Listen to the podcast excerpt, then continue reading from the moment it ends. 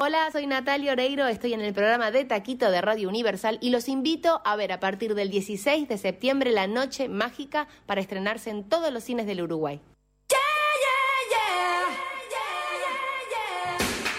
Ahora, ahora, ahora, de Taquito a la de mañana, Taquito a la mañana, todo lo que tenés que saber acerca del mundo del espectáculo te lo cuenta Gabo te lo cuenta. Gabo Mautoni. Seguí escuchando AM970 Radio, Radio Universal.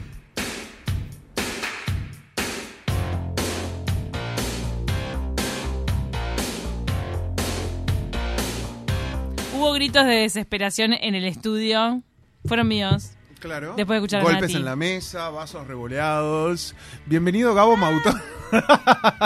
Bienvenido ¿Qué yo. se da? La- qué se Te da la das autobienvenida, está bien. señor? ¿Qué le Chicas, hoy para compartirles Dale. tengo a tremenda, tremenda figura de nuestro país, la cual hemos venerado en este último tiempo porque ha estado con un nivel de exposición Altísimo. importantísimo. Porque volvió a Uruguay. Volvió a Uruguay, condujo GOT, en el medio metió 3, 4 series, dos películas, ahora Es está estrenando La Noche Mágica. Estamos hablando de la señora Natalia Oreiro, con quien tuve el placer de hablar en un mano a mano eh, de un montón de cosas, fundamentalmente de la peli. eh, pero vamos ya Dale. a la primera parte donde repasamos inevitablemente un poco este tiempo de pandemia y nos cuenta un poquitito de, de- de la peli. Muero por escucharla. Bueno, mira, eh, un poco arrancando por el el principio de la pregunta, la sensación de, de que todo quedó en pausa y que claramente fue eh, una de las últimas películas que filmé y tener la posibilidad de volver a los cines con esta película fue re lindo porque para los que amamos el cine, nos gusta ir a ver cine al cine, independientemente de las plataformas. Y, los que eh, trabajamos de esto, que se abran las salas tanto de teatro como de cine como de espectáculos, es una bendición y lo veníamos esperando. Así que tener esa posibilidad, súper contenta de que ahora se estrena aquí en el Uruguay, porque aparte la peli es una coproducción con Uruguay. La película se rodó toda en Argentina, es una misma locación, sucede en la misma noche de la noche del 24 de diciembre, previa a la Navidad y se rodó siempre de noche en la misma casa. Eso tenía de particular este guion, que era un guion muy eh, rico en el sentido de las emociones familiares que iban transitando de los personajes. Es una película de cinco personajes y muy loca, es una peli súper loca, es una comedia que nunca pierde el humor, pero es- se transforma en una comedia negra, Oscura, una comedia dramática, que habla de las relaciones, de los vínculos, el espectador seguramente se va a sorprender porque quizás empieza a decir, ah, ok, esto viene de que entra un ladrón, ta, ta, ta, es gracioso, lo hace Peretti, y de repente todo se da vuelta y es como el crepúsculo del amanecer, ¿no? Es como decís, uh, no me esperaba esto. Y bueno, está la niña que se roba la película, que confunde al ladrón con Papá Noel y le pide tres deseos. Y estos tres deseos tienen que ver básicamente de tener un vínculo distinto con su familia. Bueno, ya lo decía la misma protagonista, ¿no? Se trata de una comedia, vuelvo a repetir, La Noche Mágica, protagonizada por Natalia Oreiro, Diego Peretti, que es en, este caso el supuesto villano, que viene a desestabilizar la estructura de una familia muy bien posicionada eh, y a sacar, viste, toda la mugre de abajo de la alfombra. Uno ve, eh, le quiero agradecer a Marina Núñez, que siempre nos está dando una, una mano con, con las pelis y demás que se estrenan de RBS. Eh, ve los, los, los afiches o, o la prensa de la peli y la asocia naturalmente con algo típicamente navideño. Yo soy muy fanático de Home Alone, por ejemplo, y la crítica en general la ha asociado de alguna manera a esta peli porque tiene que ver con estas cuestiones navideñas. eh, eh, Total. eh, que medio mm, tenebrosas porque hay un ladrón de por medio y demás. Y lo que decía Nati recién es esto de que el espectador se va a sorprender porque no es una típica película navideña donde entra un ladrón y pasan cosas eh, respecto nada más que al, que al robo, sino que desnuda a una familia entera. Aparece el personaje de Lucía, que es la niña. Que hace un Eh, pedido muy dulce, ¿no? Que hace un pedido muy dulce y muy duro, muy duro porque en medio de ese, de, de todo el, el componente humorístico que tiene la peli, eh, salen a flote un montón de cosas. ¿Les parece? Eh, continuamos porque acá Dale. en esta segunda parte nos cuenta un poquitito más de cómo transcurre la peli y nos ordena un poquitito más los personajes, así le nos familiarizamos más con, con- con el contexto de la peli. Porque cuando arranca la película, bueno, vos ves una pareja y te das cuenta inmediatamente Y lo estoy diciendo porque está en el tráiler, no es que les estoy Claro. contando algo que no se sepa. Inmediatamente te das cuenta de que esa es una pareja que está engañando al marido que acaba de llegar. Y entra el ladrón que es Peretti. Y Peretti utiliza a el amante de cómplice del robo y ahí salta todo por los aires. Y lo que parecía que iba a ser un lío porque el marido se entera de que es infiel termina convirtiéndose en algo mucho más profundo cuando se meten con las miserias de la familia. Mi personaje es un personaje cómodo, en apariencia tiene una vida resuelta, pero es absolutamente infeliz, no está realizada, mira por otro lado cuando la niña le está diciendo a gritos que tiene un problema y que necesita atención. Eh, es víctima mi personaje de una violencia machista de su esposo. No voy a sopolear lo que sucede en la película porque si no sería como, bueno. Pero sí, vos empezás a ver la peli y la peli te invita a, ok, me voy a reír. Y tiene muchos momentos de humor, el humor nunca desaparece, pero claramente la película se pone oscura. Es una película apta a mayores de 18 de años. O sea, Claro. ya con eso también te está avisando que eh, la peli es una peli movilizante, es perturbadora la película. Así que la película en un momento hace reír, pero después se mete en un drama. La peli tie- mantiene una línea de humor de principio a fin que va mutando. En un momento, como vos bien lo decís, es, es gracioso, jocoso, y ese humor se termina eh, convirtiendo en un humor negro.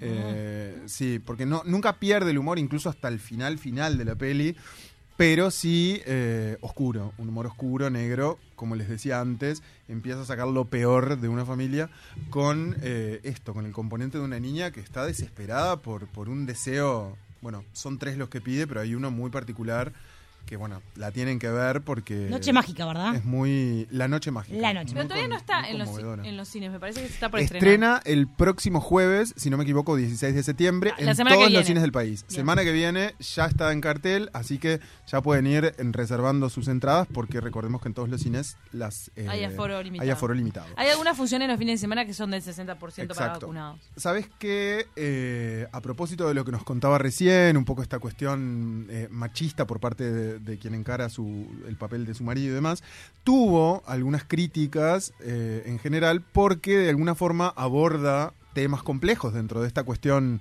un poco perturbadora y turbia que tiene. Una de ellas es la parte de violencia, violencia de género y demás.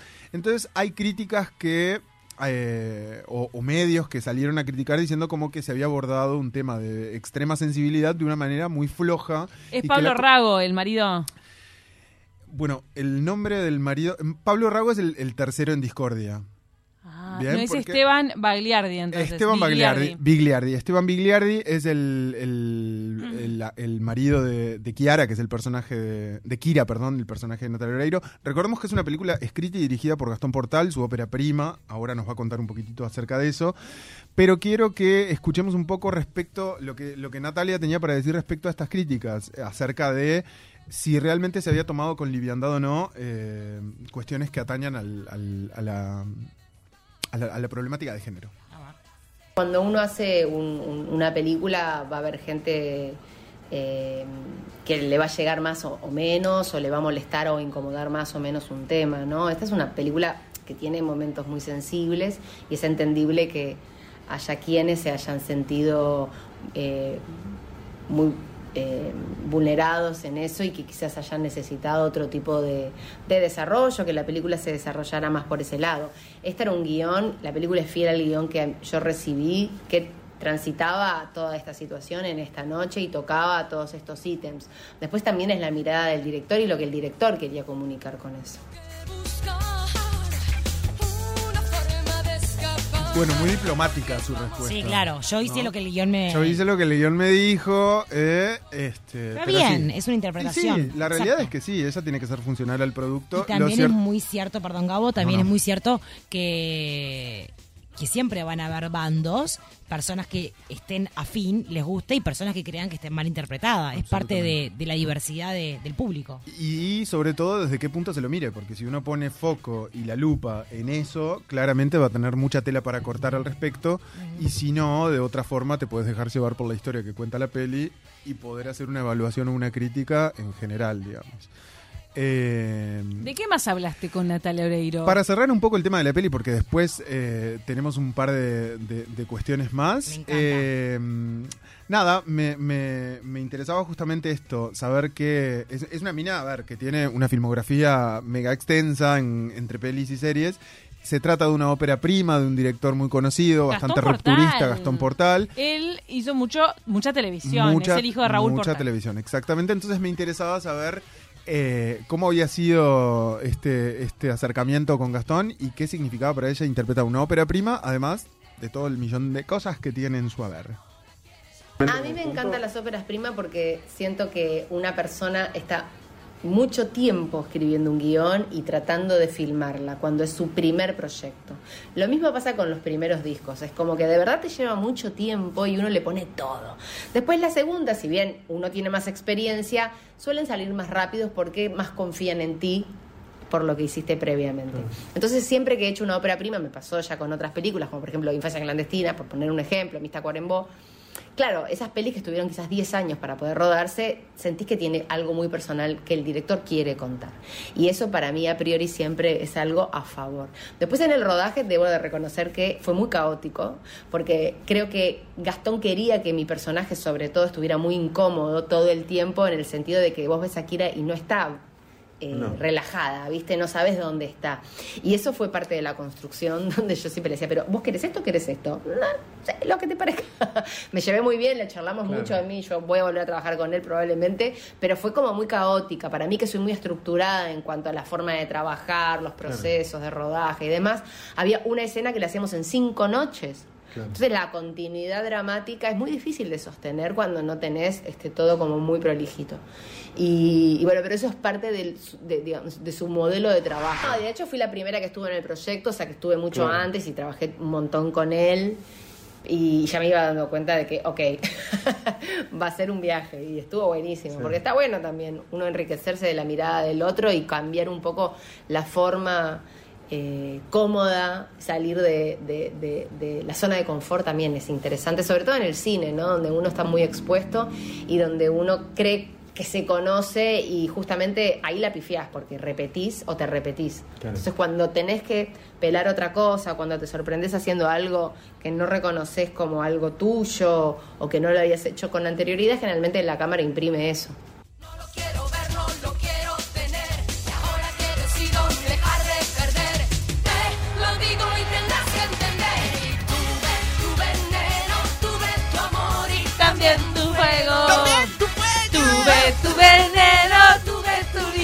Ya no la quiero. Esa malla negra de cuero, ¿cómo le quedaba? ¿Te acordás? Turmalina, turmalina. Ay, por favor. Estamos encendidos acá con Nati, ¿eh? Tremendo. La verdad, Seguimos cantando. interesantísimo eh, un poco lo que nos contaba acerca de toda esta versatilidad que le ha propuesto su trayectoria y este montón de cosas que le ha tocado encarnar y- e interpretar. Este, así que bueno, nada.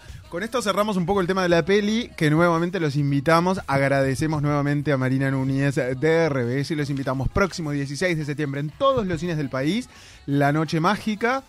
Eh, y ahora sí, quería eh, meterme, ¿De qué más habló? sacarla un poco de- del contexto película A ver. y saber un poco, viste, acerca de, bueno, venís de dos temporadas de Got Talent, todo eso generó una alteración en tu vida, tu familia, tus laburos, una pandemia de por medio. Te metiste con las redes sociales, Natalia Oreiro. Bueno, Se inauguró un Instagram cuando montón. antes no tenía redes. Exacto, exacto. El y fue. Instagram empezó en la mitad de la temporada de Got El Talent o Instagram antes. empezó en la pandemia. El año pandemia. pasado, sí. en la- Cuando arrancó Got Talent 1. Eh, fue que ya arrancó el- Y sí, el sí, Instagram. sí. Bueno, ¿qué Y le de está sacando jugo al Y le está Instagram, sacando meta jugo glamour, tremendo. vestido, Palacio Divino, Legislativo, divino. todo. Pero Porque- antes del tema redes, vamos a escuchar un poquitito a ver qué significó para eh, Natalia Oreiro, artista, encarar semejante desafío como la conducción de un formato como el de GOT. Y para mí, digamos, dentro de lo difícil que sigue siendo la pandemia, que de verdad que fue algo muy doloroso Terrible. para mucha gente, encontrarle algo lindo o algo bueno fue para mí poder hacer GOT en mi país. Porque si hubiera sido un año más tradicional laboral mío, yo viajo mucho, estoy en Rusia, las películas, las series, es difícil poder instalarme tanto tiempo. Pero Igual este año hice dos series. Hice Yossi, El espía arrepentido de Burman y Borenstein y Santa Evita, cuatro meses. Pero claro, ya sabían que yo tenía GOT, fue un chino armarlo para poder viajar y demás. De hecho, vine y rubia a hacer GOT Ah. una parte porque estaba haciendo Santa Evita, pero fue es, es muy lindo para mí poder estar en mi país y formar parte de un programa tan importante que también por lo que yo lo quise hacer era yo me sentí identificada, me siento identificada con los participantes, ¿no? que están buscando ahí su futuro, un sueño, que alguien les dé una oportunidad. Y que fuera en el Uruguay a mí me dio mucha alegría. Cuando no tenía escuela ATA, viajaba conmigo y se quedaba conmigo y el papá iba y venía. Ahora que este año, hace un par de meses volvieron presencial, ya vino solo una vez. Porque entre que viene, hace la cuarentena, regresa y hace la cuarentena, pierde medio mes. Entonces ya en, está en cuarto, no, no, no puede. Sí, sí. Mis padres están felices, sí, los veo casi todos los días. Claro. Ahora en noviembre empiezo a, a filmar una nueva película dirigida por Fernán Miras.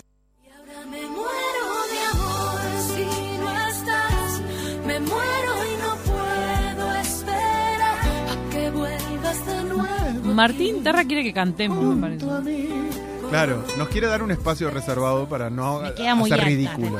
Me perdí de quién es- con quién es la película que viene. Se viene una peli eh, dirigida por Fernán Mirás, actor. ¿La dirige. Fernán Mirás? La, re- la dirige. Le pregunté si iba a actuar. eh, también todavía el elenco no está definido, pero no va a actuar Fernán Mirás. Va a dirigir. Ella ya ha trabajado con Fernán Mirás. Qué novedoso. eso. Eh, así que bueno, nada, eh, termina GOT. Recordemos que este lunes hay un repaso por los eh, de la vida de los finalistas y el próximo lunes 20 de septiembre es la final de la segunda temporada de GOT Talent en vivo desde la sala Adela Reta del Auditorio Nacional del Sodre. Así que termina esta temporada y eh, quedó latente la pregunta de si hay una tercera temporada. ¿eh? Ah, ¿no se supo decir? no está descartado. Yo creo, creo que la va a ver. No puedo asegurarlo, tampoco ella lo pudo asegurar, porque es algo que seguramente se va a conocer más sobre fin de año, pero hay claramente una ¿Cuándo es la final de GOT? A que sí.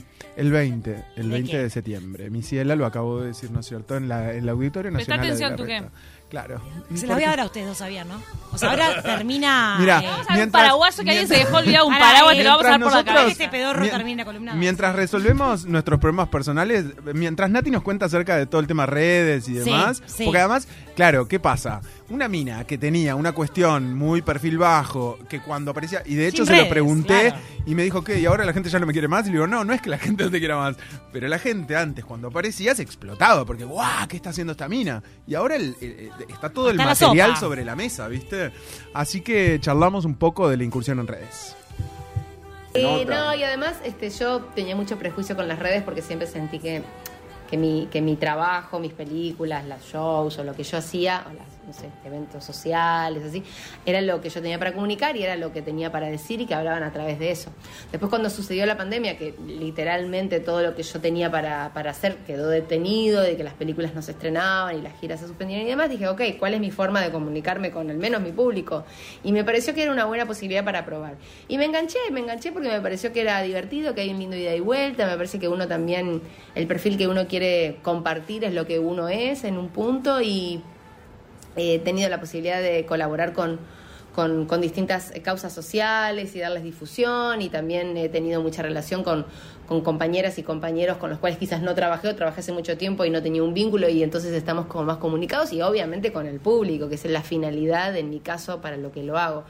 Y estando en Uruguay me di el lujo de hacer un montón de fotos en lugares emblemáticos. O sea, acabo de poner una en el Palacio Legislativo, ¿viste? Y estuve en la biblioteca, y estuve en la, eh, en la Biblioteca Nacional, y también estuve en el Correo Central y en la Ciudad Vieja, en, en bares que para mí son muy hermosos y como muy conocidos de la ciudad, qué sé yo. Es como también un poco eso, ¿no? Este, mostrar quién es uno y mostrar hasta donde uno quiere. Un poquito personal, Exacto. algo de trabajo. gritarme, pero tus mentiras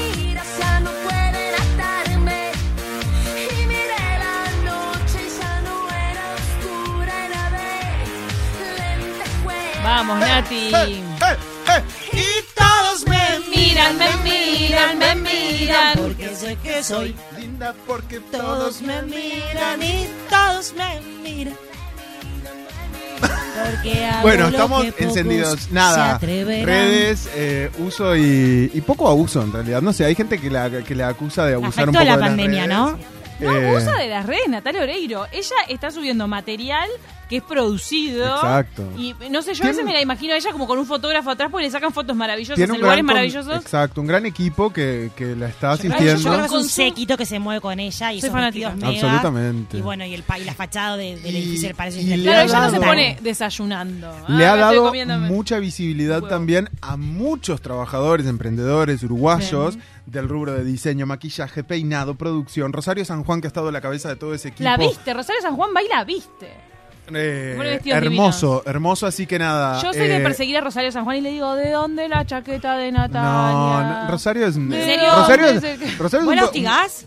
Sí. Pobre Rosario, gracias por responderme los mensajes. Rosario es un ser de otro planeta, la amamos, Sí, le mandamos un beso enorme, así que nada. Y también amamos a Nati, realmente con esto cerramos la nota, pues fue un placer de la manera que nos recibió, el profesionalismo que tuvo, cómo se dio su tiempo para charlar y demás. Así que un placer la ha tenido realmente en el programa.